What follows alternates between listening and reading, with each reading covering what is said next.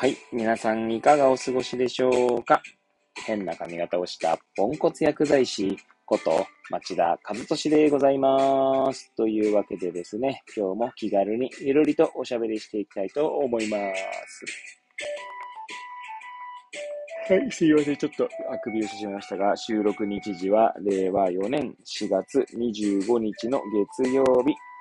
時刻は、まあ、0時ですね。前回の収録の続きやっておりますけれども、はい。前回は12時と言いましたが、今回は0時とちゃんと言いました。はい。えー0時45分を回ったところでございます。いつものようにですね、え自宅の方で AirPods Pro をつけて収録しております。さてさて、何の話をしようか問題ですけれども、そうですね。えー、まあ私ですね、今年度、2022年度ですか？はい。まあ4月始まって、もうそろそろ4月が終わりますね。はい。で、今年度にですね、東北ハンズというですね、まあ、勉強会ですね、とある勉強会、まあサークルのようなものと言ってもいいんですかね。はい。まあ、そちらに参加することになりまして、その、なんでしょう。その中でですね、まあ、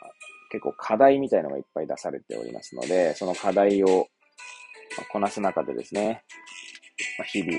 まあ、楽しんだりとか、はい、日々新たな、なんて言うんでしょうね、この、発見がある。まあ、そんな毎日を過ごしております。でですね、ちょうどその、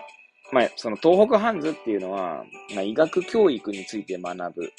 まあ、会なんですが、カリキュラム開発というものがですね、まあ、あるんですね。で、その事前課題として、まあ、講義みたいな、YouTube 上にアップされている講義を見て、え学ぶっていうのがあるんですね。で、そのカリキュラム開発の講義を担当している講師の先生がですね、またちょっと面白い先生でして、まあ、その先生の影響でですね、最近、まあ、電線というものにですね、ちょっと興味が湧いてきましたので、まあ、それについてちょっと語ってみようかなと思います。はい。えーもしよければ最後までお聞きいただければ幸いでございます。はい。えー、ちょっと、はい。えー、あくびがすいません、止まりませんが、これが終わったら寝ようかと思います。はい。えー、まあ、それはさておきですね。で、その先生はですね、まあ、医師の方なんですけれども、まあ、カリキュラム開発についてですね、教えていただいてるんですけれども、まあ、その動画の中でですね、講義動画の中で、合間合間にですね、まあ、電線の写真をこう、まあ、挟んでくるんですね。はい。まあ、終わりなんかにはですね、えーはい、今日の電線写真です、みたいな感じでですね、まあそれで終わるみたいな感じなんですけれども、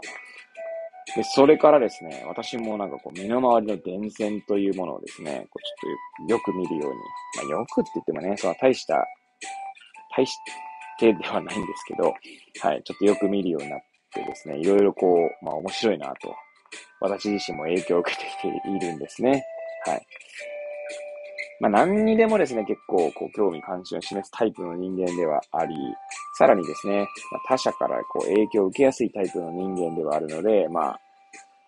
そういった私の人間性を知っている方にしてみたらですね、またかと思われるかもしれないんですけれども、はい。いや、電線もですね、なんかこう見ていると、なんだろうな、こう住宅が密集しているところとそうでないところでですね、なんか電線の複雑さが違うんですね。はい。まあ、おそらくなんですけど、まあ、私もその電線の仕組みとか全然よくわかってないので、はい。まあ、やっぱり密集してるだけですね、その、張り巡らされる電線が多くなるってことなのかなと、今は仮説を立ててですね、ちょっと観察してますね。はい。まあ、釜石はですね、まあ、震災、東日本大震災の影響で、まあ、津波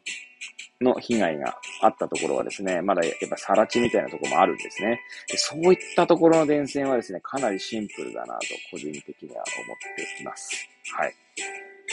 で、その、ですね、その、先ほど言ったように、住宅がある場所っていうのは、まあ、たくさんね、密集している場所っていうの電線も、こうね、なんつうんですかね、複雑。本数が多いですね、まずね。はい。一本の電柱にから出ている電線の数も多いし、で、そこにこう、繋がっているっていうんですか？はい。電柱と電柱、じゃね、なんつうんですかね、電線に巻きついている電線の数が多いっていうことですかね。はい。まあ、そんな気がしますね。はい。まあ、その話をですね、ちょっと妻に言ってみたらですね、まあ、私がシンプルな電線だなと思った地域は、まあ、地中に埋まってるみたいな話もあったので、まあ、そういったこともあるのかもしれませんが、はい。いやー、電線がね、結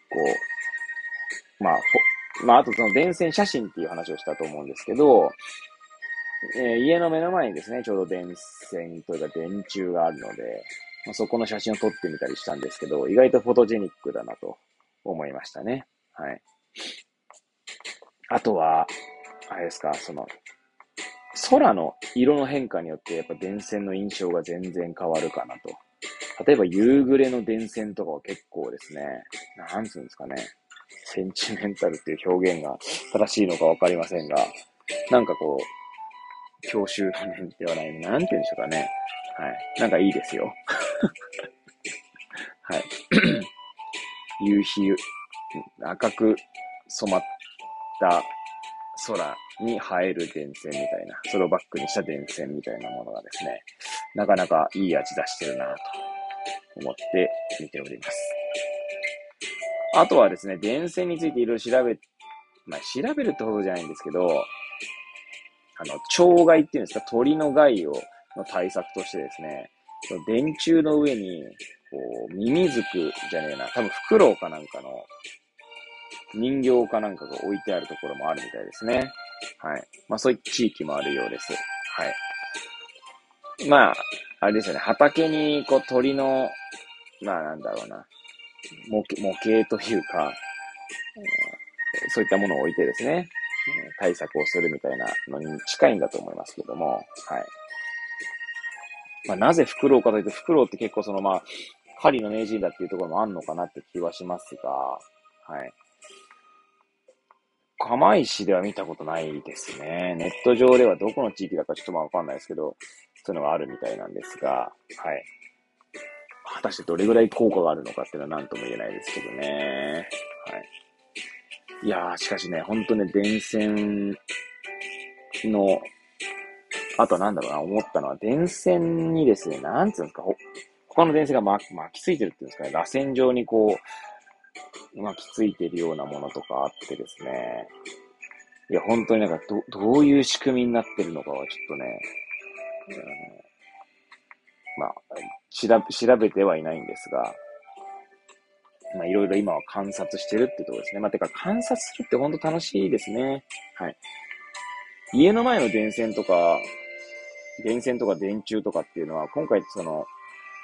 電線写真というジャンルを知らなければですね、多分見ることなかった可能性すらあります。てか見てはいたのかもしれませんが、ちゃんと見なかったっていうとこですよね。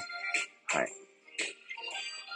なので、なんて言うんですかね、やはり新しい分野を知ることで、えー、世界の見え方が違ってくるっていうのは、まあ、自分の体感値としてはありますね。はい。なので、そうしていけばですね、どんどん、まあ、人生は楽しくなるんじゃないかなと、まあ、思ったりします。まあ、急になんか話がでかくなってですね、人生とかって言い始めましたけれども、まあ、それこそですね、あの、タモリさんが、まあ、ブラタモリっていうね、番組や、今もやってるんですかね。はい。まあ、多分その地形を見るだけでですね、どんなことがあったかわかるっていうのもですね、まあ、まさにその、なんだろうな、そういった地理とか、そういった知識があるからこそ、まあ、見える世界が異なるっていうのの、まあ、まさに典型的な例なんじゃないかなと思いますね。はい。まあ、今回そういった形でですね、電線から、まあ、新しい趣味を見つけましたので、皆さんも新しい知識を得ることでですね、まあ、見る世界が変わればいいんじゃないかなと思います。ということでですね、最後までお聴きいただき誠にありがとうございます。これを聞いていただいた皆さんがより良い一日を過ごせますようにとお祈りさせていただいて、今日の放送を終了したいと思います。それではまた明日皆さんお会いいたしましょう。さようなら。